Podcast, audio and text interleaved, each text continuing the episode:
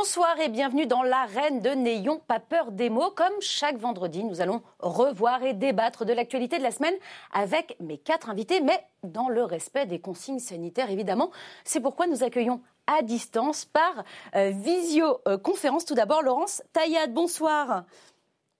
Bonsoir Valérie. Bonsoir. Vous êtes présidente du Parti républicain solidariste et l'auteur de ces deux ouvrages, L'urgence laïque et Être une femme en 2020, tous deux parus aux éditions euh, Michelon. Devant son écran également, nous retrouvons Jonathan Boucher-Petersen. Bonsoir. Bonsoir. Vous êtes le rédacteur en chef adjoint du journal Libération. Merci à tous les deux euh, de vous connecter ce soir sur NPPM et puis en, présentiel, comme on dit euh, maintenant, mais à un mètre de distance, évidemment. Nous accueillons Pierre Jacquemin. Bonsoir. Bonsoir. Vous êtes le rédacteur en chef du magazine Regard, dont euh, voici la dernière une, Class Wars. Et puis je signale également cet ouvrage collectif, Dessine-moi un pangolin, qui sortira dès le 9 juillet pour les abonnés au magazine Regard et début septembre dans toutes les librairies pour tout le monde. Et puis nous complétons cette belle équipe avec vous. Comme chaque vendredi, euh, Laurent Saint-Martin, un élu de la nation. Euh, vous êtes euh, député La République en marche du Val-de-Marne et vice-président de la commission des finances ici à l'Assemblée nationale. Le budget maintenant. Exactement, exactement. La précision est importante. Vous avez raison. Merci à tous les quatre d'avoir accepté mon invitation. Merci aussi à vous devant vos écrans, télévision, téléphone, ordinateur. Vous participez à cette émission sur notre page Facebook, mais aussi sur Twitter. Hashtag NPPM. Alors ce soir, nous ouvrirons le débat avec euh, cette notion qui refait surface dans les discours politiques, le communautarisme. Véritable danger ou chimère du débat public? Nous reviendrons sur les tensions à Dijon, sur le malaise des soignants et leur rassemblement un peu partout en France. La France qui se déconfine quand en Chine, certains foyers infectieux, infectieux ressurgissent. Faut-il craindre le retour euh, du virus? Et nous terminerons avec l'acte 3 euh, du quinquennat. Mais pour commencer l'émission, faisons un petit bond en arrière. Nous sommes en février 2020 et le président de la République est à Mulhouse. À ce moment-là, il expliquait qu'il n'était, je le cite, pas à l'aise avec le mot communautarisme. Mais quelques mois plus tard, dimanche dernier, très précisément lors de sa dernière allocution, Emmanuel Macron a dit ceci. Nous serons intraitables face au racisme, à l'antisémitisme et aux discriminations et de nouvelles décisions fortes pour l'égalité des chances seront prises. Mais ce combat noble est dévoyé lorsqu'il se transforme en communautarisme, en réécriture haineuse ou fausse du passé. Ce combat est inacceptable lorsqu'il est récupéré par les séparatistes. Alors, on va commencer euh, l'émission tout de suite par un petit euh, duel entre Laurence Taillade et Pierre euh, Jacquemin avec cette question. Le communautarisme a-t-il gangréné la lutte antiraciste qui était jusqu'à présent universaliste, comme semble le penser le président de la République? Laurence Taillade, vous avez 45 secondes pour répondre à cette question. Bien, écoutez, si on regarde un petit peu euh, l'histoire de France, on se rend compte que, euh, notamment sur les 40 dernières années, il y a eu un abandon euh, complet de nos principes républicains, et j'ai notamment envie de parler de la laïcité, puisque c'est aussi l'un de mes combats. Et en l'occurrence, on s'est rendu compte que, notamment, les ligues telles qu'SOS Racisme, mais d'autres ligues humanistes, ont totalement abandonné la laïcité à des fins plutôt communautaristes. Et j'ai envie de dire, d'une certaine façon, ils, ont, ils ont abandonné notre histoire aussi qui est faite d'universalisme, euh, en considérant euh, les nouvelles populations immigrées comme euh, des personnes qui ont besoin d'être défendues et qui ne peuvent pas adhérer à nos principes républicains. Et je pense que c'est ça la racine du problème et du mal qu'on est en train de vivre. Et aujourd'hui, on doit avoir un retour fort et important vers la République et ses valeurs. voilà, sur le gong, Laurence Tayenberg, si on a entendu votre propos, Pierre Jacquemin. Oui, moi j'ai le sentiment que la France se vit un peu comme un pays euh, blanc euh, euh, chrétien, alors que la France est un pays multiculturel et laïque, et que précisément c'est ça qui devrait être le cœur du débat aujourd'hui. J'ai le sentiment qu'on on cherche des mots qui sont des mots qui, qui, stigmatisent.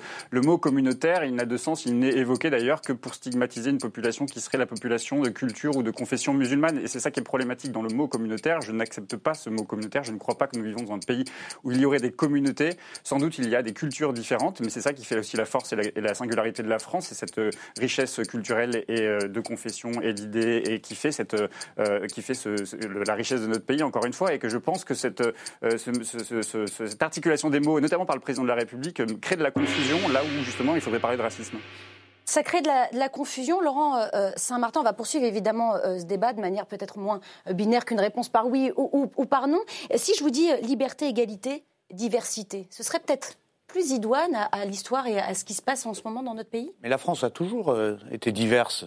Mais depuis un demi-siècle, elle l'est euh, plus encore, effectivement, avec son histoire et l'immigration de ces dernières décennies. C'est une évidence.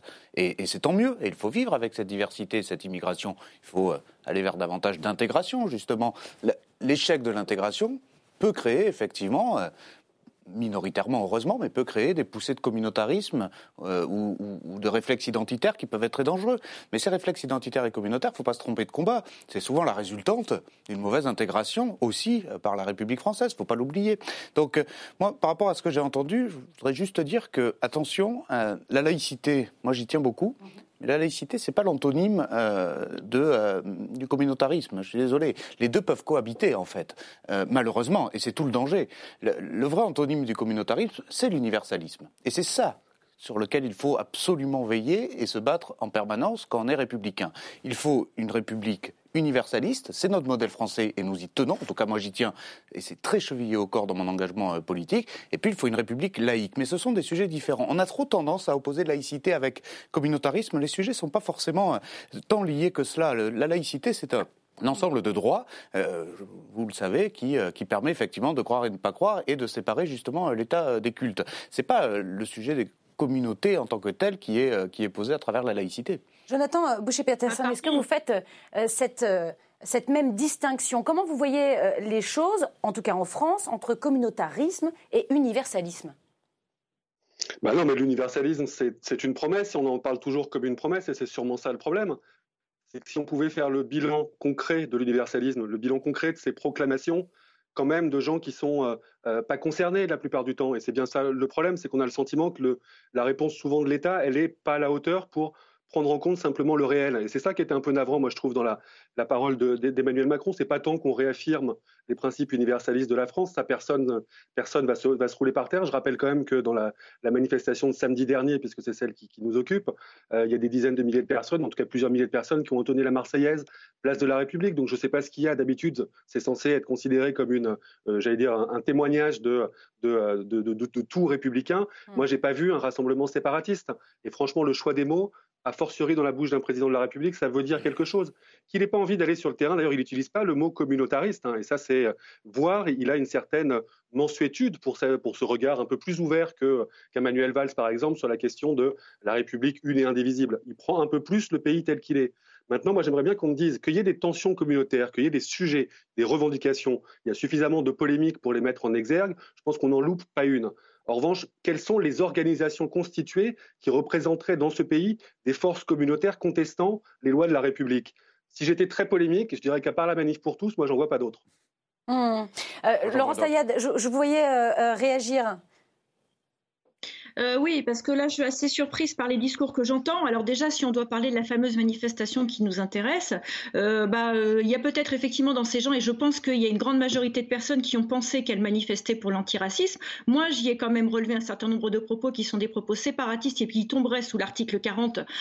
donc, je m'étonne que d'ailleurs, on ait un, élu, un élu qui, qui n'est pas relevé, parce que d'un côté, on attaque Éric Drouet quand lui dit qu'il veut s'attaquer à l'Élysée, mais de notre côté, on a une Assa Traoré qui dit, euh, je cite, hein, en Afrique, ils vont renverser le président, ils entrent dans les palais, pourquoi ça n'aurait pas lieu dans notre pays? Ça n'a l'air euh, de poser question à personne. Camélia Jordana appelle euh, à prendre les armes. Ça s'appelle du sécessionnisme et je ne vois personne s'ériger contre ça. Donc à un moment, quand on veut faire de l'universalisme, on le fait. Je peux finir parce que je vous ai laissé écouter. Bien sûr, bien sûr, allez-y, Laurence On On ne le fait pas à deux vitesses. Euh, on doit être juste si on veut que la République, elle soit confortée. En l'occurrence, moi, je vois qu'il y a des paroles politiques à deux vitesses. Et c'est ça qui fait qu'aujourd'hui, on a des citoyens qui n'ont plus confiance ni dans les politiques, ni dans la police, ni dans la justice, parce qu'on a des discours qui sont injuste par rapport à, ces On vous a entendu. Euh, la réponse de Laurent Saint-Martin, je viendrai vers vous après, euh, Jonathan. Il y a une confusion un peu des concepts dans ce que je viens d'entendre. Excusez-moi. Il y, a, des propos euh, qui sont effectivement passibles de sanctions, qui sont juste passibles de sanctions par la loi. Et évidemment, vous avez raison de les citer en tant que tels, mais c'est pas le sujet du communautarisme. Ça, je suis désolé. Les personnes qui appellent à la violence, les personnes qui appellent à l'insurrection, ça n'a rien à voir avec le communautarisme. Vous pouvez en avoir de partout. Est-ce que, est-ce que, est-ce que les... il commence à partir du moment où vous avez des élus qui ne réagissent pas face à ce Je pense que vous faites un raccourci qui est dangereux. Est-ce que les Gilets jaunes sont une communauté parce que certains d'entre eux sont violents Je ne crois pas non plus. Est-ce que les Black Blocs sont une communauté parce qu'ils sont violents Je ne crois pas non plus. Je crois que ce sont des sujets euh, différents. En revanche, là où je rejoins un peu ce que vous avez dit, madame, quand même, c'est le fait qu'il ne faut pas être naïf non plus, et je ne suis pas d'accord euh, avec ce qui a été dit auparavant sur le fait qu'à part la manif pour tous, il n'y a pas de communautarisme du tout en France. C'est pas vrai. Il ne faut pas se voiler la face. d'organisation euh, constituée, monsieur. Oui, mais enfin, vous, vous, appelez ça comme vous voulez, mais la, la réalité, la, la, réalité, vous prenez la manifestation qui s'appelait la marche contre l'islamophobie, qui n'en avait d'ailleurs que le nom, était évidemment un projet politique manipulé par des personnes qui avaient d'autres intentions que la seule lutte contre l'islamophobie. Euh, enfin, Pierre Jacquemin le sait euh, très bien pour être un militant en, raciste. On sait très bien, et je ne dis pas du tout que c'est toutes les personnes qui étaient là-bas. Hein, je, mmh je fais bien la différence. Mais c'était organisé et piloté par des gens qui ont un projet politique et qui ont un projet politique, pour le coup, pour certains d'entre eux, communautariste. Moi, je C'est quand même intéressant de considérer que quand même les personnes qui sont des personnes discriminées, qui sont des personnes qui vivent la domination euh, euh, des, blancs, hein, des hommes blancs souvent d'ailleurs sur euh, sur les gens des quartiers, d'une manière générale, ces gens qui prennent en main leur destin et qui prennent en main leur, leurs idées politiques, qui les font vivre dans le débat public. Et notamment, c'était le cas, c'est le cas d'Assa Traoré pour, pour, se, battre pour se battre pour la justice euh, pour son frère qui a été tué, euh, mais c'était le cas aussi de la, manif, la manifestation sur l'islamophobie. On dit qu'Assa Traoré est manipulée, qu'elle serait euh, manipulée par des partis politiques. On dit que la manif contre l'islamophobie était une manifestation qui aurait été manipulée. Non, pardon, c'est des manipulée, organisée par des gens qui ont un projet organisée, J'en faisais pour, pour partie, partie, donc je ne vois pas en quoi j'aurais été manipulé ou j'aurais manipulé qui que ce soit, parce que je pense que quand on se bat pour le racisme, contre le racisme, on se bat contre le racisme anti-musulman, on se bat contre le racisme, contre l'antisémitisme, on se bat contre tous les racismes. Et d'ailleurs, les antiracistes auraient dû être, tous les antiracistes auraient dû être présents à la manifestation de samedi dernier. C'est quand même euh, une manière d'appréhender le combat politique pour des gens qui viennent dans les quartiers, qui sont des gens qu'on n'écoute pas, qu'on ne voit pas, euh, qui sont invisibilisés, qui prennent la parole, qui vont dans l'espace public et dont on dit, et je l'ai entendu encore sur, euh, pour Assa Traoré, c'est des gens qui sont manipulés. Non, c'est très bien, ils participent forcément. du débat public, ils participent forcément du débat ils ont des choses à proposer. Et puis juste pour répondre à la dame qui, qui, qui, faisait un Non, Assa Traoré, elle a dit à la manifestation, à la fin de la manifestation, elle a dit nous sommes tous juifs, nous sommes tous musulmans, nous sommes tous chrétiens, nous sommes un. Donc euh, elle défend euh, l'universalisme. Jonathan Boucher-Petersen. Non, parce qu'au bout d'un moment, cette manifestation-là, ce n'était pas une revendication racialiste du Black Power, c'est une manifestation contre les violences policières eh et, le racisme dont un certain nombre de populations sont l'objet. Ce pas des revendications communautaires, c'est des revendications éminemment républicaines. Mmh. Donc après que ça vienne questionner euh, dans un moment compliqué euh, un corps de la société qui est toujours compliqué à venir interroger, c'est-à-dire la police, et encore une fois, sans tout mélanger. On ne parle pas de, de propos vous dites, Jonathan Boucher-Peterson Vous dites qu'on a tendance à tout mélanger, c'est ça, dans ce combat-là? Bien sûr qu'à partir du moment où une Assa Traoré, avec la peau noire, prend la parole sur la question des violences policières, on en fait un combat communautaire. Alors que, autour d'elle, j'ai pas cité cette manifestation. Hein, non, non, non, précis sur. Euh, moi, je trouve ça très étonnant en fait de partir d'une manifestation qui est sur une question des violences policières, qui est un discours de citoyens français qui questionne un corps majeur de sa République, et, de, et que l'item autour de ça, ce soit la question du communautarisme. Moi, je pense qu'on esquive quand même de façon hallucinante, ce qui est un sujet, mais que Jacques Toubon, que tous les acteurs qui sont un tout petit peu en prise avec ces réalités-là pointent.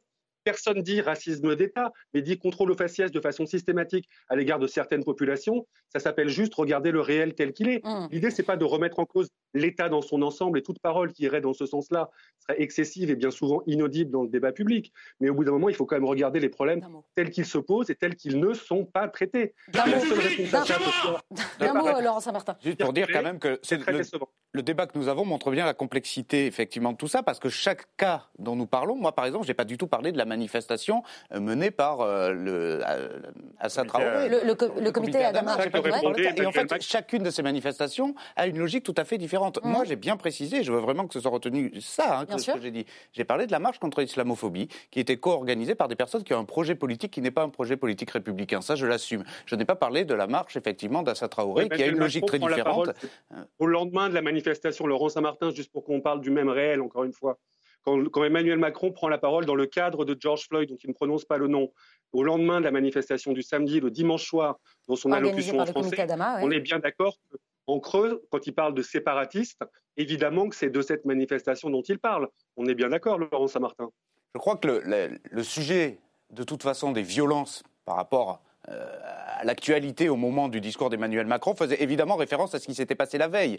Mais la problématique n'est pas concentrée sur la manifestation de samedi dernier, euh, place de la République. La problématique, elle est bien plus grande que ça, évidemment. Alors, on vous a, entendu et je voudrais qu'on poursuive un tout petit peu euh, euh, le débat et je voudrais l'agrémenter de cette phrase euh, de l'ancien Premier ministre Emmanuel Valls qui a déclaré dans les colonnes de Valeurs Actuelles ceci la lutte des races remplace la lutte des classes. Est-ce que Pierre Jacquemin, comme le pense Olivier Faure, premier secrétaire du Parti socialiste, vous êtes consterné par ces propos? Ah, il y a longtemps qu'on a perdu euh, euh, Emmanuel Valls euh, à la cause de la gauche dont il se revendique. Je ne crois pas qu'il y ait aujourd'hui une unique guerre des races. Je pense que d'ailleurs, ce n'est pas le fait de parler de race qui crée la race, c'est le racisme qui crée la race. Et en l'occurrence, Manuel Valls aujourd'hui participe de ça. C'est un discours de suprématiste blanc. Comme le dit Françoise Vergès d'ailleurs. Comme le dit Françoise Vergès, exactement, qu'on a interviewé hier dans, pour, pour Regard. Et je pense, qu'elle a tout à, je pense que tout elle a tout à fait raison. c'est consternant et c'est doublement consternant que quand on vient de la gauche, comme il se le revendique, la question de, des classes sociales n'est pas dissociable de la question du féminisme, n'est pas, pas dissociable de la question du, de l'antiracisme. Et d'ailleurs, c'est la raison pour laquelle, d'ailleurs, des comités comme ceux du collectif Adama Traoré, Justice pour Adama Traoré, ne sont pas séparatistes, ils sont au contraire dans une lutte qu'on dirait intersectionnelle, c'est-à-dire qu'une agrégation de l'ensemble des luttes qui aujourd'hui discriminent, euh, appauvrissent, euh, montrent du doigt, parfois tuent, euh, et que c'est, ce combat-là qui est aujourd'hui le combat. Donc le combat, il y a aujourd'hui, évidemment, d'ailleurs, Regard, le prochain numéro de Regard, c'est un dossier sur la guerre des classes, parce que je pense que ce qu'on vient de vivre dans la crise sanitaire, c'est euh, aussi une démonstration qu'il existe aujourd'hui des classes sociales, qu'il y a même une partie des classes qui sont en train de basculer dans la, dans la, dans la pauvreté, et que mm. donc il y a clairement, on l'a vu physiquement, euh, ces petites mains qui n'étaient pas visibles, qui étaient sous-payées, qui étaient maltraitées dans leur milieu professionnel, refont ressurgir justement, justement cette euh, notion de, classe sociale aujourd'hui. Et je pense que, encore une fois, c'est indissociable de, du combat antiraciste, du combat féministe. Et, on vous a, et, Manuel Valls, aujourd'hui, je crains qu'il ne remette de, du feu sur la poudre. Comment vous comprenez justement Laurence Taillade, ce qu'a ce décrit, ce que, dit Manuel Valls. Est-ce que, comme le dit Pierre Jacquemin, il met de l'huile sur le feu? Je pense que déjà utiliser le terme de race, c'est faire un sacré bond en arrière parce que je vous rappelle qu'il n'y a qu'une seule race, c'est la race humaine, euh, et que euh, notre constitution prévoit déjà de base euh, que théoriquement il n'y a pas de discrimination, en tout cas de prise en considération de l'ethnie, de la, de la, religion, de l'orientation sexuelle ou encore du sexe. il ne vous aura pas échappé que la France a été condamnée à plusieurs reprises justement sur les stigmatisations, sur même sur l'État a été condamné sur la stigmatisation dans le cadre de ses interventions policières, par exemple. Alors on vous écoute. On est dans un débat où on est uniquement dans un discours que vous allez nous faire. Euh, je, enfin, je veux dire, à un moment, il faut être capable d'écouter les autres et le déroulement de leurs pensées et euh, ne pas les couper à chaque fin de phrase. Donc, je vous demanderai, s'il vous plaît, de ne pas me couper. On vous écoute. Donc, moi, je considère que dans un pays qui se considère universaliste, les combats, ils doivent pas se faire séparer, mais ils doivent bien se faire sur la base de la citoyenneté et que la lutte des classes, elle doit continuer à exister. Pour, autant, le problème, c'est que la gauche, manifestement, a totalement renoncé à ça, puisqu'elle est plutôt dans une revendication de lutte qui sont effectivement des luttes, des, luttes intersectionnelles et qu'elle assigne à résidence un certain nombre d'individus par rapport notamment à leur ethnie, par rapport à leur religion et par rapport à leur sexe ou à leur sexualité. Et ça, pour moi, c'est un vrai problème parce que ça veut dire qu'on est en train de réinterroger quelque chose qui a été quand même essentiel pour nous, qui est la question de la citoyenneté. Comment on se définit français? Pour moi, la citoyenneté française, c'est l'appartenance à un projet commun, à une envie commune. Et en l'occurrence, on est en train de réécrire notre histoire pour construire un nouveau projet qui est un projet séparatiste. Et c'est bien ça qui devrait aujourd'hui nous poser problème. On substitue la citoyenneté à toute autre chose. Comment vous réagissez à ces propos, euh, Jonathan Boucher-Peterson Oh, je dirais que je ne suis pas complètement d'accord. euh, pour non, non, non, mais après chacun, encore une fois, moi je ne crois pas que le combat féministe ce soit réduire les femmes au fait d'être femmes. Hmm. Je ne crois pas que le combat contre les violences policières ce soit réduire les, les, personnes concernées à des personnes contrôlées. Voilà, simplement il y a des sujets qui se posent et j'entends assez ce que dit Pierre Jacquemin. C'est comme c'est quelque chose qui est en mouvement, c'est compliqué. Ait, euh, j'allais dire, il y a quelques années, les premières choses qu'on ait vues apparaître, ce soit des, des espèces de revendications exclusivement communautaires, comme une naissance aussi à une forme de questionnement de l'État et d'engagement politique chez pas mal de populations qui n'ont pas eu euh, cette, cette sensibilité-là à la base. Ça, c'est clair. Mais j'ai quand même le sentiment d'aujourd'hui, c'est ce que nous racontent tous les journalistes qui vont dans les, dans les manifestations, dans les collectifs, dans tout ce qui peut un peu se raconter, que dans cette intersectionnalité qu'on découvre et que euh, je pense que beaucoup de gens sont bien en peine de découvrir, il y a quand même quelque chose de lutte, d'un universalisme qui se, définit. Parce que quand quelqu'un qui est, je sais pas, un jeune des quartiers qu'on pouvait caricaturer en macho, euh, pas spécialement féministe ces dernières années, bah, se retrouve confronté à quelqu'un qui est sensible à sa propre lutte sur la question des, des, des contrôles aux faciès et qui lui fait part de sa lutte, bah, se font des rencontres, des ouvertures d'esprit et d'une certaine manière quelque chose comme un bien commun qui, franchement, il vaut mieux regarder en disant c'est pas parfait, euh, nourrissons-le, plutôt que d'essayer de balayer ça par. Euh, voilà. Et je trouve que c'est quelque chose qui est quand même plutôt vertueux dans une forme de politisation de citoyens français comme les autres. Et, euh, et, honnêtement, regardons ça avec des yeux curieux et vigilants, plutôt qu'avec des yeux de classe dominante un peu mmh. inquiète. Est-ce que, est-ce que vous portez le même regard euh, en partie, Saint-Martin En partie, mais je ne comprends pas. ça, ça nourrit le, débat et c'est plutôt enrichissant finalement toutes ces questions-là. En fait, ces, questions sont complexes et les personnes qui les portent n'ont pas toujours la même sincérité dans leur engagement. Et ça, il faut avoir l'honnêteté de descendre sur le terrain et de regarder. Ce que je disais sur la marche contre l'islamophobie, elle est importante parce que si on... Hein, ça, oui, voilà, c'est ce que j'allais dire. Élargissons peut-être un peu les choses. C'est symbolique parce que si on nie, si on nie qu'il y avait des personnes qui ont co-organisé avec vous cette marche contre l'islamophobie à des fins purement politiques et anti-républicaines alors je pense que vous passez à côté de quelque chose d'immense dans justement la, pourquoi vous lutte pour l'université. Pourquoi vous le prenez par le petit bout de la parce que Il y a eu un mouvement de masse. Il y a eu un mouvement de masse qui s'est fait à ce moment-là. On a le sentiment que vous avez un problème avec les gens qui prennent en main justement leur destin et qui mettent sur le débat public des questions qui sont des questions républicain, j'ai un problème contre C'était quoi la C'était quoi la question fondamentale de la marche sur l'islamophobie C'était la question du racisme. Et d'ailleurs, tous les racismes étaient présents. Il y avait l'ensemble. À force de rappeler qu'on voit ça par le petit bout de la lorgnette, c'est comme ça justement qu'on met en permanence un coup dans l'universalisme républicain français. Je vous assure que c'est exactement pour ça qu'on en est là aujourd'hui à avoir un débat aussi divisé et que à la en fin. En attendant, Laurent Saint-Martin, Laurent Saint-Martin, j'ai une question justement quand même. vous dites, vous dites mais quand même Emmanuel Macron, est-ce qu'il ne prend pas le petit bout par la lorgnette en parlant de justement de communautarisme et pas en mettant du doigt ce qui fait mal aujourd'hui dans la société française, c'est-à-dire la question de la colonisation? Et c'est ça aujourd'hui le cœur. On voit bien le débat qui se cristallise autour des statuts du développement à quel moment dans le discours et, après, on va avancer. D'abord, non seulement son discours, il n'a rien dit, mais non seulement il aurait dû dire des choses sur ce qui se passait en ce moment dans le monde entier et en France en particulier sur la lutte antiraciste. Rien, rien. Il y aura des choses qui se feront. Il y aura des choses et, on en parlera peut-être en fin d'émission si on a le temps. J'ai une question, je, réponds, puis vous proposerez comme plume du président de la République pour faire ses discours si vous voulez. Mais euh, d'abord, le président de la République, il a parlé de communautarisme, il a utilisé le mot, vous l'avez dit, après avoir parlé de lutte contre le racisme et justement de lutte contre l'inégalité, et précisément qui est notre projet depuis trois ans, le principe de lutter contre ce qu'on appelle les inégalités de destin. C'est-à-dire que tout ça, c'est bien beau, les discours de salon que nous avons en ce moment, mais enfin, c'est quand même sur le terrain, je suis élu du Val-de-Marne, que ça se passe. C'est le dédoublement des classes, c'est ce que fait Julien de Normandie justement dans les quartiers en politique de la ville, etc. Ça, c'est concret. Donc on peut toujours avoir ces débats sur le communautarisme, il faut les avoir, c'est important en société, mais en fait, c'est quand même pas ça qui change le quotidien des gens dont vous parlez et que vous essayez de représenter. la discrimination à l'embauche, par exemple, il n'y a pas des solutions qui seraient à proposer. mais allez-y, engagez-vous, proposez-vous. Euh, non, mais, présentez Il y a des entreprises qui ont été pointées du doigt aujourd'hui, euh, d'ailleurs. Alors, d'un mot de conclusion, et on va, et on va avancer. Un dernier truc qui est quand même insupportable, c'est de dire que la défense de l'universalisme, être tout de suite taxé de suprémaciste blanc, je suis désolé, c'est insupportable. Hmm. C'est insupportable. C'est votre droit de défendre Manuel Valls. Hein, c'est absolument insupportable. Je veux dire, si on ne peut pas. C'est une vision de dominance sur des dominés. Et on, va, et on va avancer. D'un mot de conclusion. Je ne supporte pas euh, la prise en otage de l'antiracisme comme ça. Je suis désolé. Moi, je suis un antiraciste, je me suis engagé là-dessus, d'accord? Mon tout premier engagement, c'était ça, d'accord?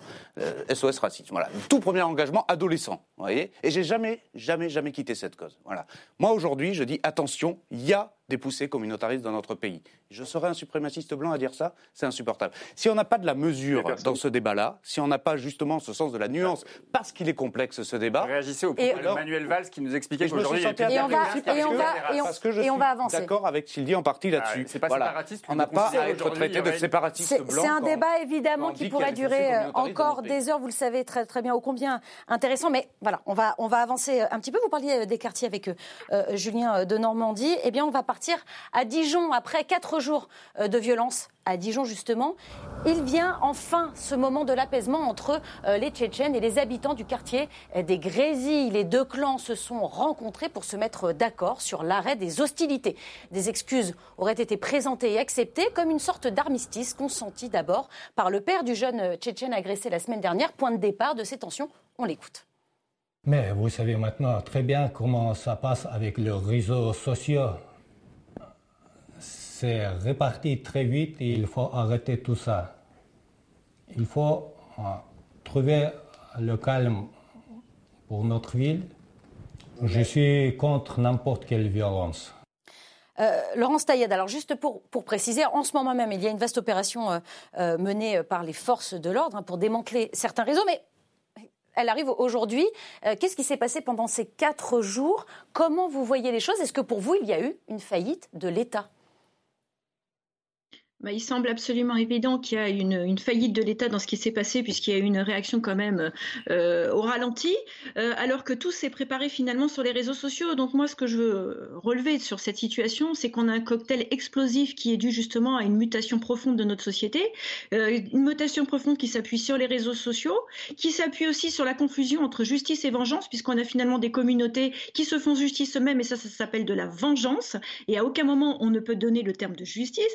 Et puis, associer tout ça à euh, ce communautarisme que deux de nos invités manifestement veulent absolument nier, ça fait un cocktail absolument explosif. ça fait, débat, on a des individus qui remettent complètement en cause euh, l'autorité de l'État pour euh, finalement s'y substituer. Donc moi, je suis extrêmement inquiète parce qu'on se rend compte qu'en plus, la paix est négociée dans une mosquée. Donc il n'y a plus de république, il n'y a plus de justice, il n'y a plus de police, il n'y a plus de maire. De se règle dans une mosquée, c'est un vrai problème. Est-ce que, comment vous voyez les choses, Jonathan Boucher-Peterson? Il y a quand même... Enfin, c'est quoi? C'est la faillite de l'État de droit, finalement, ce qui s'est passé euh, là-bas pendant quatre jours? Ça a l'air assez difficile. Enfin, ce qui est sûr, c'est que les images sont absolument ahurissantes de part et d'autre, hein, que ce soit le, débarquement des Tchétchènes avec les, voitures de nuit, barre de fer à la main pour euh, prendre le territoire en disant. ça, pour le coup, personne défend ces images et elles sont détestables. Évidemment, la, la réponse de l'autre côté avec les. Est-ce qu'elles vous étonnent Est-ce qu'elles vous ces, est qu vous étonnent, ces oui, images Oui, de fait, comme c'est la première, comme c'est la première fois qu'on y assiste, on peut quand même être un petit peu étonné. Après, à chaque fois qu'on, il y a un côté millefeuille un peu dans ce genre d'histoire, c'est-à-dire très clairement euh, l'État est le grand absent dans, cette histoire-là. On a entendu François Rebsamen, le maire de Dijon, dire qu'il avait huit policiers, si j'ai bien compris, à disposition euh, le, premier soir. 48 euh, heures après, le raid était sur place, donc forcément, on était dans une autre configuration. Hum. Évidemment, ahurissant aussi le règlement intercommunautaire. Est-ce qu'il y a eu des tentatives de médiation du maire? Est-ce qu'il y a eu des services sociaux qui se sont présentés? Est-ce qu'on a regardé en disant ça va retomber? D'une certaine manière, il y a eu une auto-organisation entre deux communautés. Bon, après, ça pose la question de la représentativité, parce que visiblement, autant les Tchétchènes ont l'air d'être très organisés, d'après ce qu'on a compris, autant euh, dans la cité, même les, grands frères ou les parents qui étaient là pour parler avec les Tchétchènes ont dit euh, ça n'engage que nous. Évidemment, donc ahurissant les images, ahurissant le, règlement. Euh, après, ce qui a l'air d'être plus compliqué, c'est qu'on a beaucoup fait le parallèle avec une autre affaire à Nice, où il y a eu un cas de un meurtre par arme à feu entre justement la communauté tchétchène et les dealers locaux. Là, ça a l'air d'être encore plus effectivement ce que décrivait ma, euh, ma contradictrice juste avant, c'est-à-dire à, l'ère des réseaux sociaux, une forme de solidarité euh, un peu euh, nationaliste très forte. Et visiblement, Anne Nivat, qui est la grande reporter qui connaît quand même bien les Tchétchènes là-bas, les Tchétchènes ici, disait qu'il y avait quelque chose qui nous échappait en termes de culture européenne, et franchement, encore une fois, ces images sont, ahurissantes, c'est que à partir du moment où il y a l'honneur ou l'un des leurs qui est en difficulté, une espèce de code d'honneur de la diaspora qui débarque de toute l'Europe. Donc évidemment, euh, la démonstration de force de milices, quel que soit le, est intolérable. Euh, le fait qu'il faille aller, chercher ses armes d'une manière ou d'une autre. Hmm. On a vu quand même dans la démonstration de force du quartier euh, un espèce d'arsenal qui évidemment pose question en premier lieu pour les gens qui habitent à quelques mètres. Eh oui, bien sûr. comment vous avez regardé ces images, Laurent Saint-Martin? On a assisté à de véritables scènes de guerre. Oui, je crois que Là-dessus, on est tous d'accord pour dire qu'on a été sidéré par la violence de, euh, des François Molins hein, le disait, il a rarement vu euh, autant de, un, tel degré de violence. Là-dessus, on, sera tous d'accord. Et, je suis aussi assez d'accord sur le fait qu'on a probablement une inculture euh, collective sur certaines, justement, sur certaines diasporas. Certains groupes. Et, je reconnais moi-même le premier que la diaspora tchétchène, avant ces événements, je voilà, je ne connaissais même pas. Quoi. en France, je veux dire. Ouais, bien sûr. fonctionnement en France. ceci étant dit, il faut quand même faire attention à la petite musique de l'État absent. D'accord? L'État n'était pas absent. La police et la gendarmerie ont évidemment fait leur travail de façon absolument remarquable sur le terrain. Non, on, ne nie pas le fait qu'ils aient fait leur travail euh, sur, leur le terrain, mais ils ont été renforcés après, évidemment, par l'apport de 105, ça a été dit, la BRI, le RAID, évidemment. Euh, ne faut pas faire non plus euh, l'amalgame, la différence entre la police nationale, la police municipale dans ces moments-là, etc. Mais bon, bref, l'État, la puissance publique, pour être plus global, a joué son rôle, évidemment, et la justice et c'est là où c'est important, et je peux en venir, jouera aussi un rôle crucial dans cette affaire-là. il y a eu des interpellations. Euh. ce qu'a dit, euh, dit, Laurent Nunez quand il est allé à Dijon est important. C'est-à-dire que le principe de la, la sanction exemplaire là-dessus, elle est attendue. Si les images sont aussi choquantes. D'accord Ouais. Il ne faut surtout pas que ça devienne du- une habitude. Euh, il y a vraiment, euh, là, pour le coup, une fenêtre importante sur la sanction qui doit être absolument exemplaire. Il est hors de question que sur notre territoire, hors de question, euh, des scènes comme ça puissent devenir banales. Hors de question. Donc là-dessus, la justice a effectivement un rôle important. Je sais qu'elle le prendra, je sais qu'elle le fera. Ça me fait juste penser à une chose euh, ici au Parlement, euh, c'est que nous avons proposé avec Jean-Luc Warsmann, par exemple, qu'il n'y ait plus systématiquement que de la peine d'emprisonnement, mais qu'il y ait davantage de saisie et de confiscation du patrimoine aussi. Et ça, c'est quelque chose d'important, parce que vous savez, sur certaines personnes, sur certains délinquants, sur certaines diasporas, c'est beaucoup plus efficace d'aller taper dans le, patron- dans le patrimoine, notamment avec de la coopération internationale pour certaines diasporas, que uniquement mettre les personnes en prison pour quelques mois. Mmh. Ça, c'est quelque chose, peut-être que ce cas d'espèce peut remettre à l'ordre du jour. Euh, Pierre Jacquemin, comment, comment vous regardez les choses? Est-ce que est-ce qu'on on abandonne certains, certains quartiers, euh, certains endroits en France? Bah, c'est vrai que le quartier dont il est question, à bah, il n'est pas, c'était pas répertorié comme un quartier euh, très, euh, très, très euh, violent ou très sujet à Plutôt tranquille, oui. tranquille. Donc du coup, on peut s'interroger sur effectivement le basculement d'une certaine partie de nos territoires vers euh, sans doute de la pauvreté, sans doute de la précarité, sans doute des quartiers qui sont laissés à l'abandon aussi en termes de, en termes physiques. C'est l'aménagement du territoire aussi, c'est important aussi pour euh, euh, le côté paisible d'un certain nombre de quartiers. Moi, ce qui m'a frappé, c'est effectivement à la fois ces images d'une conciliation, d'une d'une discussion de la paix autour de la mosquée et non pas autour des autorités qui sont compétentes en général pour le pour l'assumer. Donc ça montre une faille effectivement de l'État. Quand on entend effectivement M. Rebsaben nous expliquer que le soir des, des, des faits, il y avait que huit policiers présents, ça, ça pose quand même question sur euh, d'abord euh, le, le nombre de policiers, est-ce qu'on en a en nombre suffisant et surtout à quoi on les utilise et comment on les utilise, est-ce qu'on les utilise bien? Tout ça, on le voit en ce moment avec les manifestations. Est-ce que vraiment donc, notre police est- en général, est-ce que notre police est trop est- On va- on va en parler dans quelques instants. Vous est- faites le- est- est le lien. vraiment efficiente, efficiente sur, sur, ce, sur ce type de, de, faits. Et puis, il y a les réponses politiques qui m'ont aussi beaucoup frappé, et notamment à gauche. Moi, pardon, mais c'est vrai que cette stigmatisation, on a parlé des Tchétchènes comme si c'était une communauté euh, euh, qui avait une volonté euh, d'agir en groupe, en collectivité, en communauté. Pardon, mais je crois que selon l'OFPRA, il y a 60, entre 50 et 60 000 Tchétchènes en France. Ils viennent d'un- d'une région qui, dont le président martyrise une partie de ses opposants politiques, les homosexuels. Donc, c'est des, des événements qui sont forts. Donc, les gens qui viennent en France, euh, en l'occurrence les Tchétchènes, ils ne le viennent pas de leur plein gré. Et c'est ce que Et dit d'ailleurs ailleurs, le père de la, dis- et du, dit du exactement, jeune agressé. Alors on a, on a pris qu'un Le extrait, mais problème, été pas qu'ils très- viennent en France. Le problème, c'est qu'ils fassent juste- des expéditions Non, punitives. Là où je peux vous rejoindre, c'est qu'effectivement, vous avez raison, on a besoin d'une justice qui soit une justice efficace sur des moments euh, comme cela.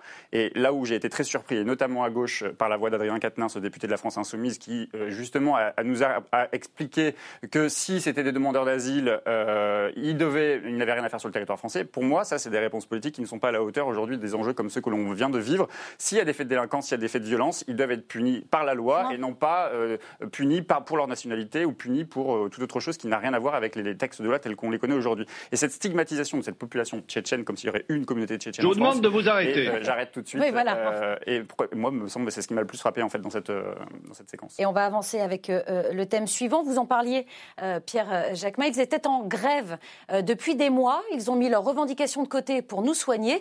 Maintenant que le coronavirus semble faire moins de dégâts, les soignants reprennent le combat. Plus de 200 rassemblements étaient organisés un peu partout en France mardi dernier.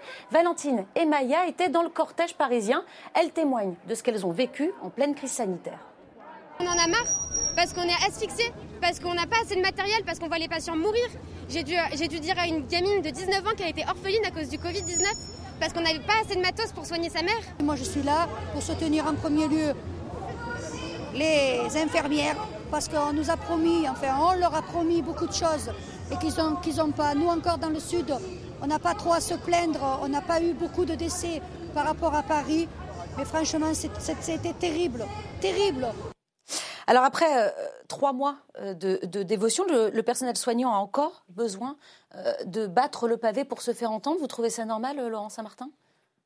D'abord, je les comprends. Je pense effectivement que euh, nous avons besoin de changer de braquet sur euh, l'accompagnement euh, voilà, auprès de l'hôpital, mais aussi de la médecine de ville d'ailleurs, hein, c'est-à-dire tout, euh, voilà, tout, euh, toute la santé euh, publique française. Effectivement, il faut accélérer dans sa transformation. Sa transformation, c'est quoi? C'est ce que nous avons dit euh, à plusieurs reprises.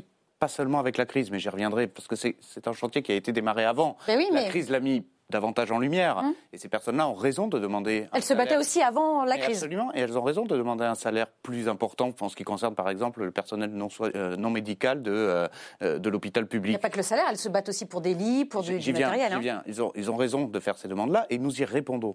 Nous sommes le- la majorité qui avons augmenté, c'est très facile à trouver ces chiffres-là, tout est public, euh, qui avons augmenté les budgets dans l'hôpital public et dans la médecine de ville comme jamais. Et qui avons baissé, Le- les, et qui le baissé nombres de lits le- aussi le- comme jamais. Le, le quinquennat. Enfin, vous avez augmenté les budgets, je ne sais pas où, parce qu'ils ne le trouvent pas, mais en tout cas, vous avez baissé le nombre de lits, ce qui est quand même un Si vous problème. me posez une question, je pourrais vous répondre éventuellement. Ah. Le, le quinquennat précédent, par exemple, le quinquennat précédent, regardez les chiffres de l'ONDAM, regardez les chiffres qui ont été faits sur l'hôpital. Alors l'ONDAM a en effet été augmenté, c'est vrai. Oui, l'objectif de dépenses de l'assurance maladie. C'est assez insupportable d'avoir des leçons de morale de la gauche là-dessus. C'est juste indécent. Voilà. Vous allez regarder, Euh, vous allez regarder, vous hein. allez regarder ce qu'a fait le quinquennat Hollande pour la santé publique française et vous allez regarder ce qui a Il y été a quand même fait beaucoup de, il y a quand même beaucoup de gens qui étaient dans, le dans les cabinets ministériels de François Hollande qui sont aujourd'hui pas mal dans la Alors, attendez, revenons sur la manifestation. C'est- vous qui De m'avez mardi interpellé, dernier. je vous réponds donc là-dessus. Maintenant, qu'est-ce qui compte pour l'avenir, pour ces personnes-là? C'est ça qui est intéressant.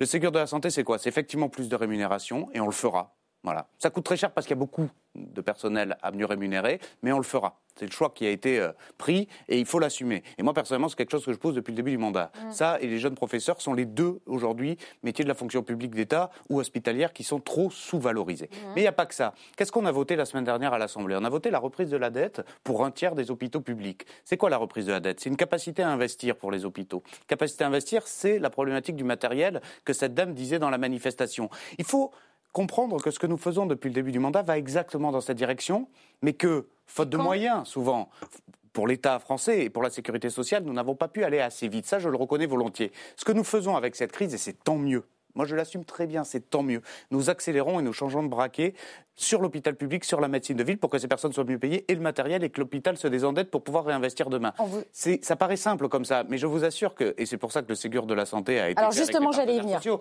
Ça paraît simple comme ça, mais c'est énormément de concertation à faire pour être bien sûr que ce qui va être appliqué Et ben, par on le ministre va de y la Santé revenir. soit au plus proche des besoins du terrain. Laurence Taillette, ce, ce Ségur de la santé qu'on vient euh, d'évoquer à l'instant, vous y croyez Il va en sortir quoi d'après vous?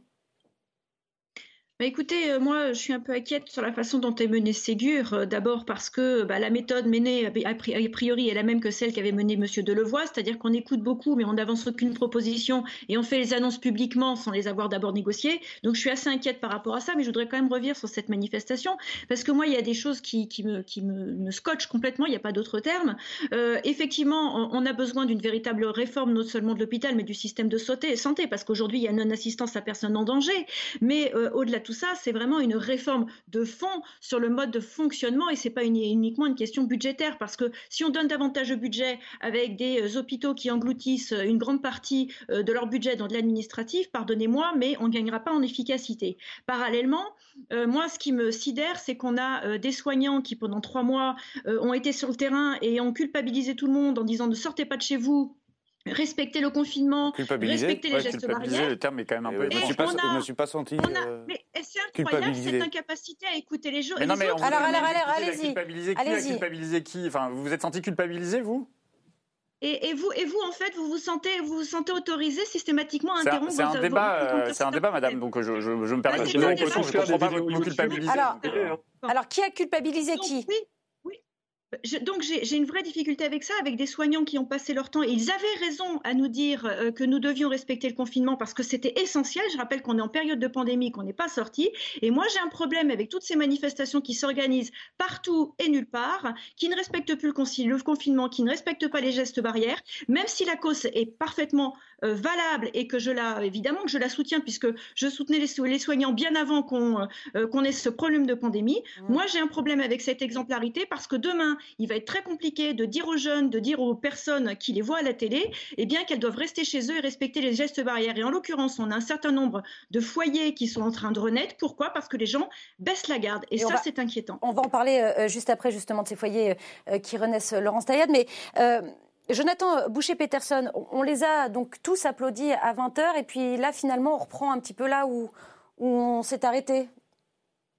Non, après, il faut se dire qu'ils sont forts de ce soutien-là. Après, le gouvernement, il est très lucide hein, sur le fait que sur ce sujet particulièrement sensible, euh, il n'y a pas beaucoup de gens pour dire que non, les soignants ne méritent pas, euh, non pas un geste, une médaille, mais une revalorisation pérenne de leur salaire payés par l'État et donc de leur place dans la société. Parce qu'au bout d'un moment, enfin, on voit bien ce que sont les valeurs de, ce monde aujourd'hui. Euh, la façon dont on rémunère les gens, bah voilà, montre, c'est la façon de leur témoigner du respect.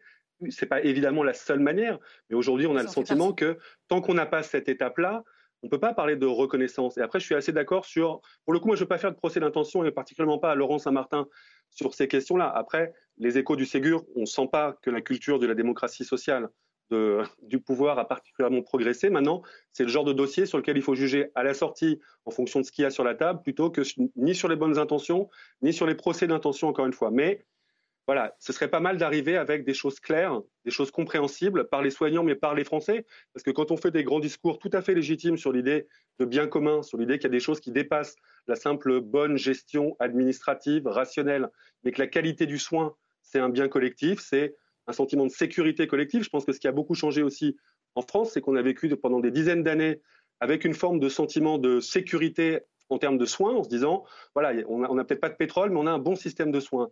On s'est rendu compte que cette crise, elle a montré qu'on avait des super soignants, qu'on avait un personnel capable de se mobiliser de façon admirable, et que le système en lui-même, on l'avait affaibli. Mmh.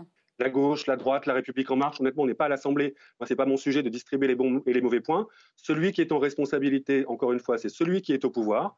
Et ça fait trois ans. Et je ne suis pas convaincu que si on continue exactement sur la trajectoire qui était celle au début du quinquennat, au-delà même d'accélérer ou pas, on soit absolument dans les clous. L'idée que les médecins se sont réappropriés l'hôpital pendant la crise au détriment d'un certain nombre de personnels administratifs pour lesquels la qualité du soin n'est pas la boussole première, ça, c'est quelque chose qu'il ne faudrait pas balayer avec la fin du, confinement.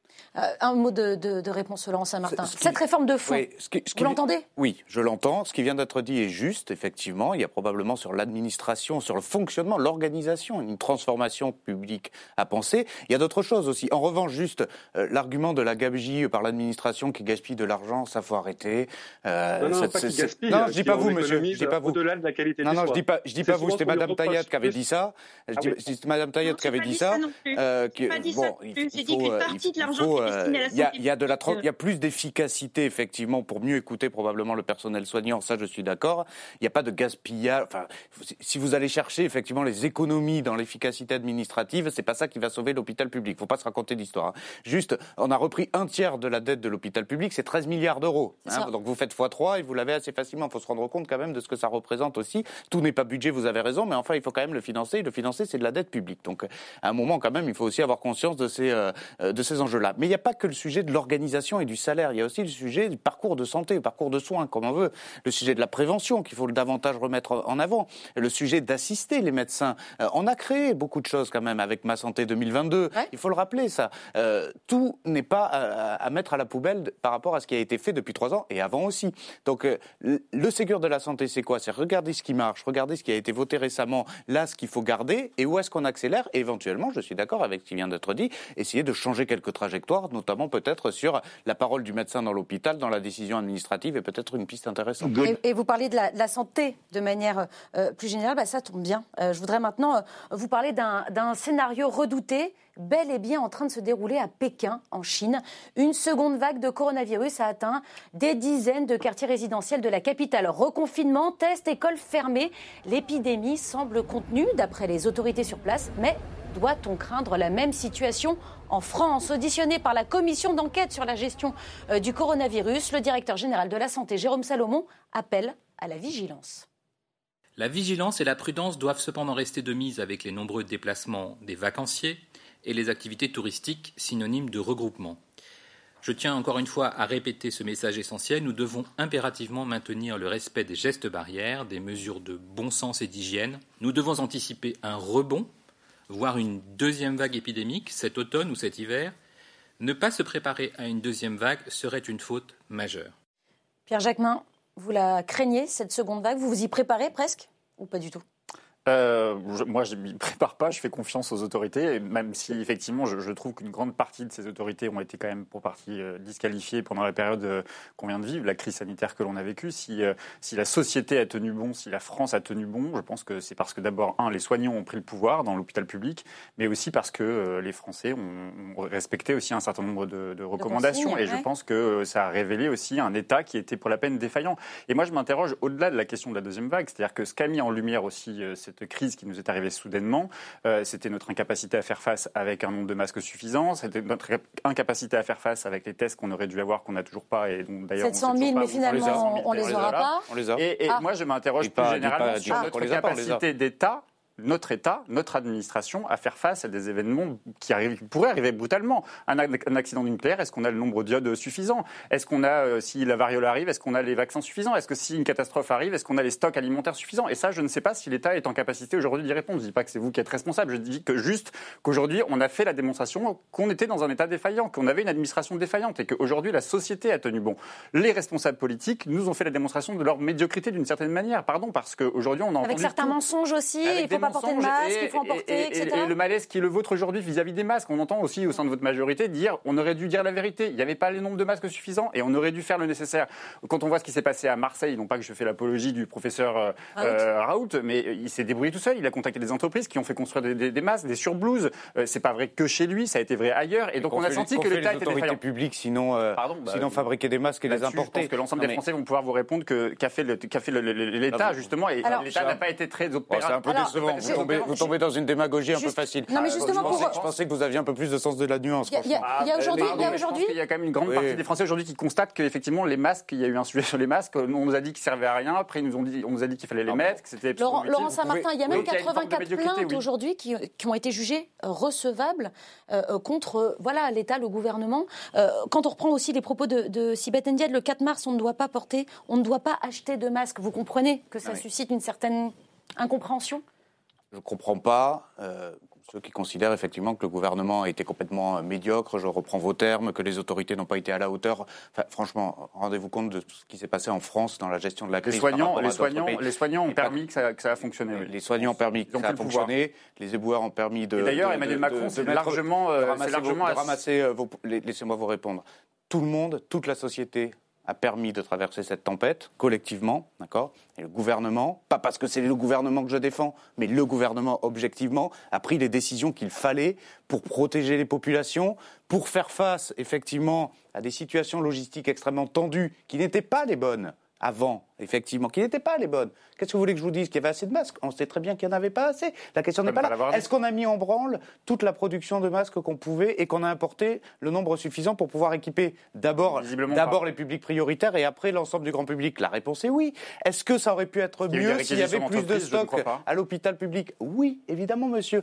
Qui, qui, pourrait dire le contraire? Mais tomber dans cette démagogie facile en disant rien n'a été fait dans ce pays, tout est nul, patati patata. Pas exactement ce que j'ai dit. En revanche, je m'interroge sur la capacité. Je m'interroge sur la capacité de l'État à faire face à une deuxième euh, vague et à la capacité de l'hôpital public à faire une. je vais vous répondre. Compte tenu de la souffrance qui a été la souffrance des personnels hospitaliers aujourd'hui. Ce qui est sûr, ce qui est sûr, c'est que la capacité logistique et administrative du pays a progressé avec cette crise pandémique. C'est évident. Et c'est tant mieux et c'est heureux. Est-ce qu'il y a eu des tensions logistiques trop importante pendant le début de la crise? Oui, la réponse est oui. Par contre, ne dites pas qu'il n'y a pas de tests, c'est pas de votre niveau, les tests sont là, ils sont juste pas tous utilisés parce que le virus. Les 700 000 tests promis, hein, c'est ça? Et que justement, on a maintenant des stocks beaucoup plus, euh, beaucoup plus massifs et qu'on pourra utiliser de façon beaucoup plus rapide et agile en cas de deuxième vague. Ce qu'il ne faut évidemment pas souhaiter, mais évidemment que la situation ne serait plus les mêmes en termes de préparation euh, sur les tests et le confinement individualisé. Laurence Taillade, est-ce que vous aussi vous vous interrogez sur la gestion euh, de l'État?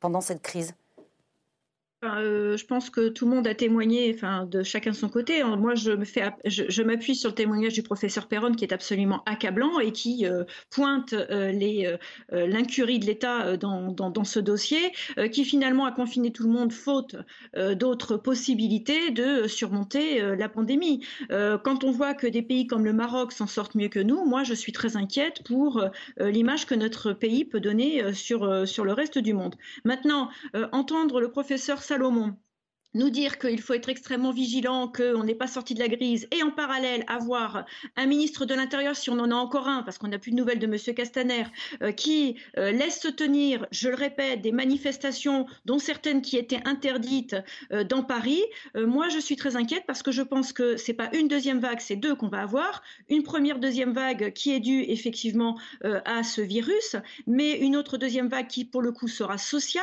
Pourquoi elle sera sociale? Parce qu'on aura des soignants qui n'en pourront plus d'être systématiquement sollicités. On a des fonctionnaires de police qui n'en peuvent plus, des forces de l'ordre qui n'en peuvent, plus, parce que ça fait deux ans qu'ils sont sur le terrain sollicités. Pourquoi? Bah, Parce que justement, on a, on, a des, mouvements sociaux de, de, façon historique. On n'en a jamais eu autant, tellement le gouvernement est en train de crisper les personnes les plus fragiles, notamment les fonctionnaires. tout le monde est bout dans ce pays. Donc moi, c'est ça qui m'inquiète, c'est plutôt ce deuxième, cette deuxième vague qui sera sociale tout autant que sanitaire. Jonathan Boucher-Peterson, cette deuxième vague, vous, vous l'appréhendez euh, un peu comme euh, Laurence Taillade euh, Non, mais on ne sait pas. Enfin, pour le c'est le genre de sujet sur lequel il faut être humble. C'est plus facile d'avoir un regard sur comment la première a été gérée encore oui, que, sur la suite. Que sur la suite. L'idée que de notre comportement, de nos comportements individuels et de notre responsabilité collective se joue le reconfinement plus ou moins généralisé, plus ou moins ciblé, plus ou moins en septembre ou plus ou moins à l'hiver. Enfin voilà, il y a quand même beaucoup et des professionnels autrement plus compétents que nous euh, doutent, s'interrogent, découvrent, réajustent. Donc évidemment, on se pose tous beaucoup de questions. Euh, on voit tous autour de nous évidemment la, vie qui reprend, plutôt la vie d'avant que, que la vie d'après, la vie avec un peu, avec des masques, avec des gens quand même qui font plus attention. Euh, donc ça, ça, inquiète. En même temps, je pense que les, discours auraient été très tranchés si les vacances d'été avaient été confinées chacun chez soi. Donc c'est aussi ça où entre la, lecture sanitaire et la lecture politique, je suis d'accord qu'il peut y avoir des différences. Euh, après, je pense que c'est aussi important de rappeler, les Français l'ont constaté. Euh, Laurent Saint-Martin, vous avez l'air de le dire, que depuis le début, on le savait, mais ça peut arriver qu'un État soit obligé de prendre des décisions sous contrainte. Ça peut tout à fait arriver qu'une pénurie constatée sur un sujet qui n'était pas non plus acté comme un des principaux risques euh, qui menaçait la France. Donc voilà, qu'un État qui prend les commandes alors qu'il y a un passif se rende compte de ça. Le problème, c'est le décalage et le sentiment qu'on a eu que d'omniscience. C'est-à-dire qu'on a eu le sentiment que toutes les décisions étaient bonnes et toujours les meilleures possibles. Or, on sait que ça n'est pas possible parce que ce sont des humains qui les prennent et parce qu'ils les prennent dans, des, dans une situation avec la réalité, où le questionnement avec la réalité de l'État du moment. C'est ça que je dis. Avec la voilà, réalité de l'État de dire que l'État est globalement, mais quand même, c'est-à-dire que le, et que le principe de confiance, qui est évidemment le plus important, c'est quel message compact, cohérent, permanent, voilà, on arrive à tenir du côté de l'État pour éviter de ne pas donner le sentiment de godiller. De...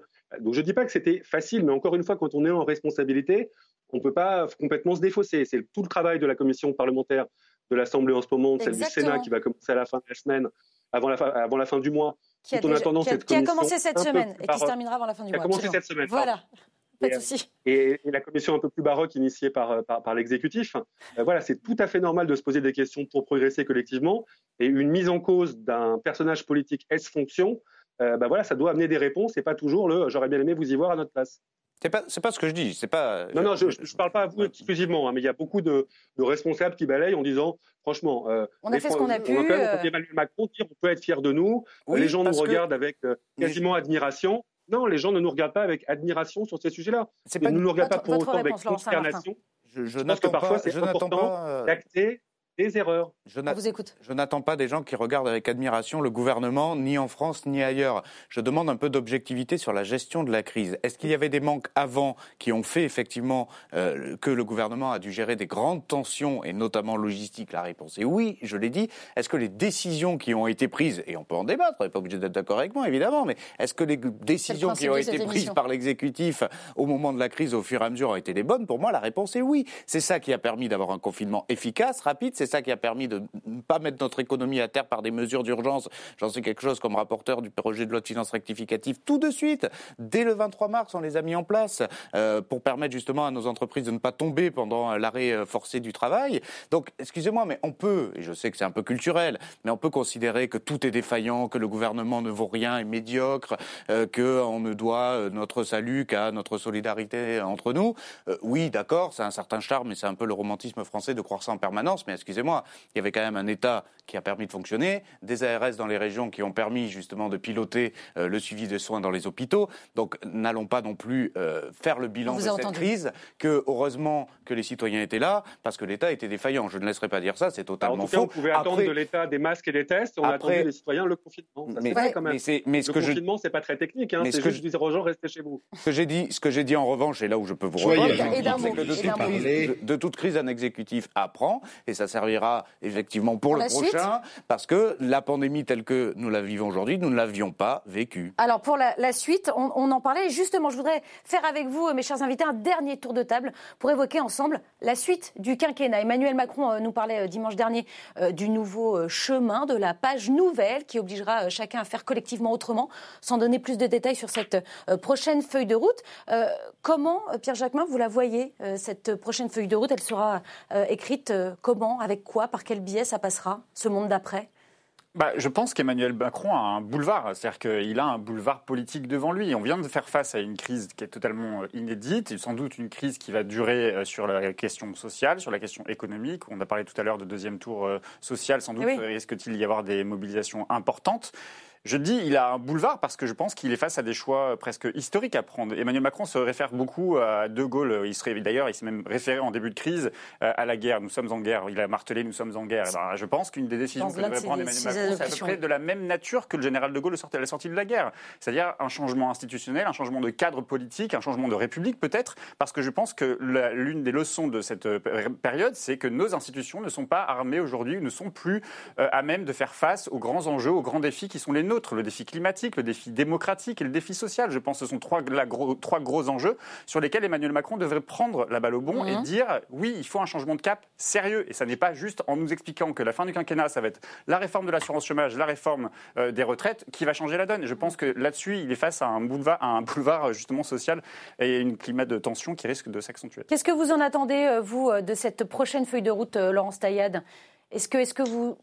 Voilà, comment vous voyez les choses de cet acte 3 du quinquennat Bon, alors déjà, j'ai j'ai entendu euh, bah, le, le lien fait avec le général de Gaulle. Bon, le 18 juin, c'est- 18 juin, c'était hier, mais euh, je veux rappeler quand même qu'il y a- voilà, il y a, il y a le général de Gaulle et puis il y a des euh, milliers, des dizaines de milliers de personnes qui ont rallié le général de Gaulle euh, pour s'assurer la défense de la France et de la grandeur de la France.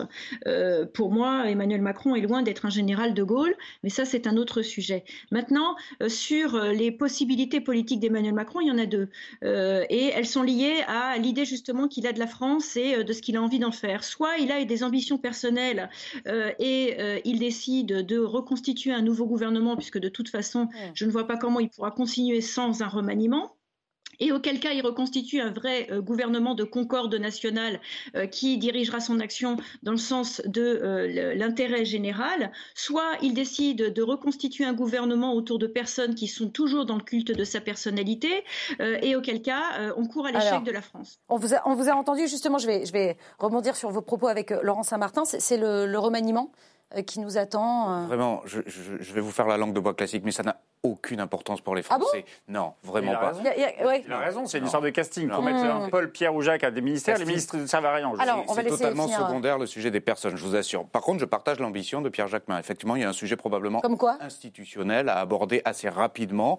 Effectivement, la Ve République, sur certains aspects, est un peu essoufflée. Et d'ailleurs, les, voilà, ce qu'on appelle les, les vagues sociales sont aussi beaucoup des contestations démocratiques des institutions. Moi, là-dessus, oui, là-dessus, je rejoins le besoin d'un grand chantier institutionnel. Mais je veux juste dire quelque chose, puisque Pierre Jacquemin a Et dit qu'à hein, la sortie de la guerre, à la sortie de la guerre, il faudrait quelque chose comme le général de Gaulle. Ben, on a fait quelque chose d'historique la semaine dernière. On a créé la cinquième branche, autonomie et dépendance. Cinquième branche de la sécurité sociale. Ça serait bien d'en parler. Vous voulez des, vous voulez Je des, vous, vous- vous Alors. voulez des parallèles avec l'après-guerre? En voici un, ça n'a pas été Bah, fait depuis l'après-guerre. J'espère que le chantier que vous ouvrez sur le cinquième ou le quatrième c'est- ou cinquième âge sera un chantier Et- et aller mot. jusqu'au bout et les moyens seront mis avec parce que je pense que la manière dont nos personnes âgées n'est Et pas la d'un- bonne en et d'un mot, euh, Jonathan Boucher-Peterson, au-delà de cette euh, cinquième branche, qu'est-ce que vous attendez, vous, de ce troisième acte Ah bah, du quinquennat Il de devrait y avoir des terme, annonces la- hein, après, le- après les municipales. Si la question est très longue, ça va être difficile. Voilà. Euh, Non, non, juste pour dire, la convention citoyenne dont le dernier round se tient ce week-end, donc Eh le, oui, le président de la République va s'exprimer après les municipales, là c'est un test très clair. C'est-à-dire que c'est une façon de dire, il avait fait le constat que la- l'Assemblée nationale peut, être un peu essoufflée et que le lien entre les Français et cette Chambre qui les représente fort peu Hum. euh, est, est questionnable. L'idée c'est de prendre euh, une sorte de voie de, de traverse pour, pour dire on va, on va élaborer des propositions de loi avec les citoyens directement. Ouais. C'est un travail qui va faire tâche d'huile, je pense qu'il va s'inscrire comme une sorte de nouveau, nouvel étalon, pas forcément pour discréditer ou pour disqualifier l'Assemblée, mais pour compléter son travail. La Ce qui est sûr, c'est séance est a suspendue. Ah non, attendez, hein, il, va y avoir un référendum sur les questions climatiques. C'est une très bonne nouvelle. Super, merci beaucoup. Euh, merci à tous les quatre d'ailleurs d'avoir participé à cette belle émission. Merci aussi à vous de nous avoir suivis. Le débat est à revoir euh, sur le site lcp.fr en replay sur les box Orange, mais aussi en podcast sur toutes les plateformes audio. On se retrouve la semaine prochaine, mais d'ici là, n'oubliez pas que l'important n'est pas de convaincre, mais de donner à réfléchir. Allez, salut